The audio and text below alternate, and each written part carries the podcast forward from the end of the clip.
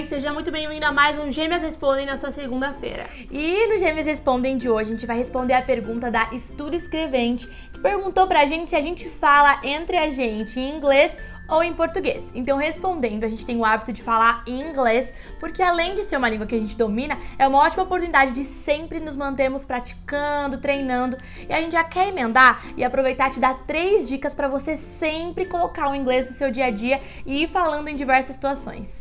A primeira dica é colocar o inglês nas situações do seu dia a dia, mesmo que não faça sentido falar inglês nessa situação. Então, por exemplo, você está ali cozinhando alguma coisa, começa a pensar no que você falaria em português em relação a essa situação. Por exemplo, nossa, eu tenho que abrir a geladeira, eu tenho que pegar a panela, eu tenho que comprar comida. Pense em tudo que você falaria em português e vai tentando pensar como seria montar essas frases no inglês e coloca para fora, vai falando.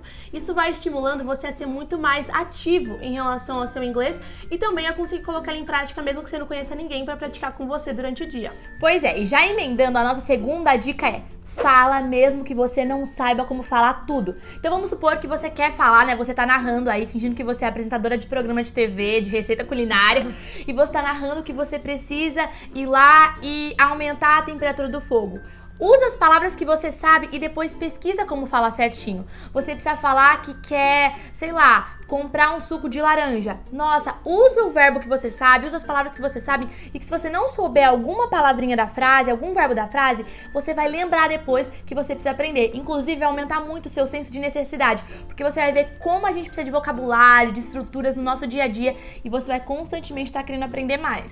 Pois é, inclusive você pode complementar suas frases em inglês com português mesmo. Por exemplo, I have to buy a suco de laranja. Eu tenho que comprar um suco de laranja. Se você não sabe como falar suco de laranja, fala o que você sabe em inglês, termina o resto em português e que nem a gente disse, isso vai criando em você um senso de necessidade. Você vai lá, pesquisa e não esquece mais. Você fica até marcado, né? Não é. esqueço mais. Precisa ir na padaria.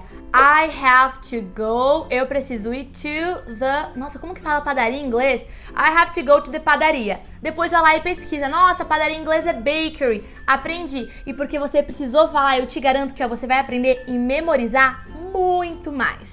E agora a nossa terceira dica tem a ver com praticar de fato a sua pronúncia para refinar a sua fala.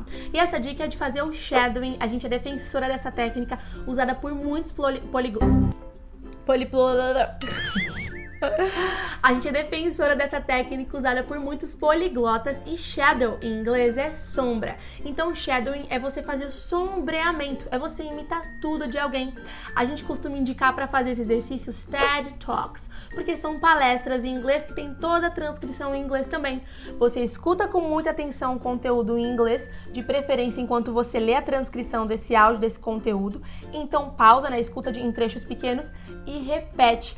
Isso vai refinando o seu listening, o seu escutar em inglês, já que você presta muita atenção àquela escutativa, e você também consegue ir repetindo para treinar a sua pronúncia. Assim você consegue também exercitar, mesmo que você não tenha ninguém ali para treinar, né? Pois é, gente. Então agora coloca essas dicas em prática. Marca aqui embaixo qual você achou mais legal e se você vai começar a fazer tudo isso para treinar o inglês no seu dia a dia. E a gente se vê na próxima dica. Até a próxima dica. See you!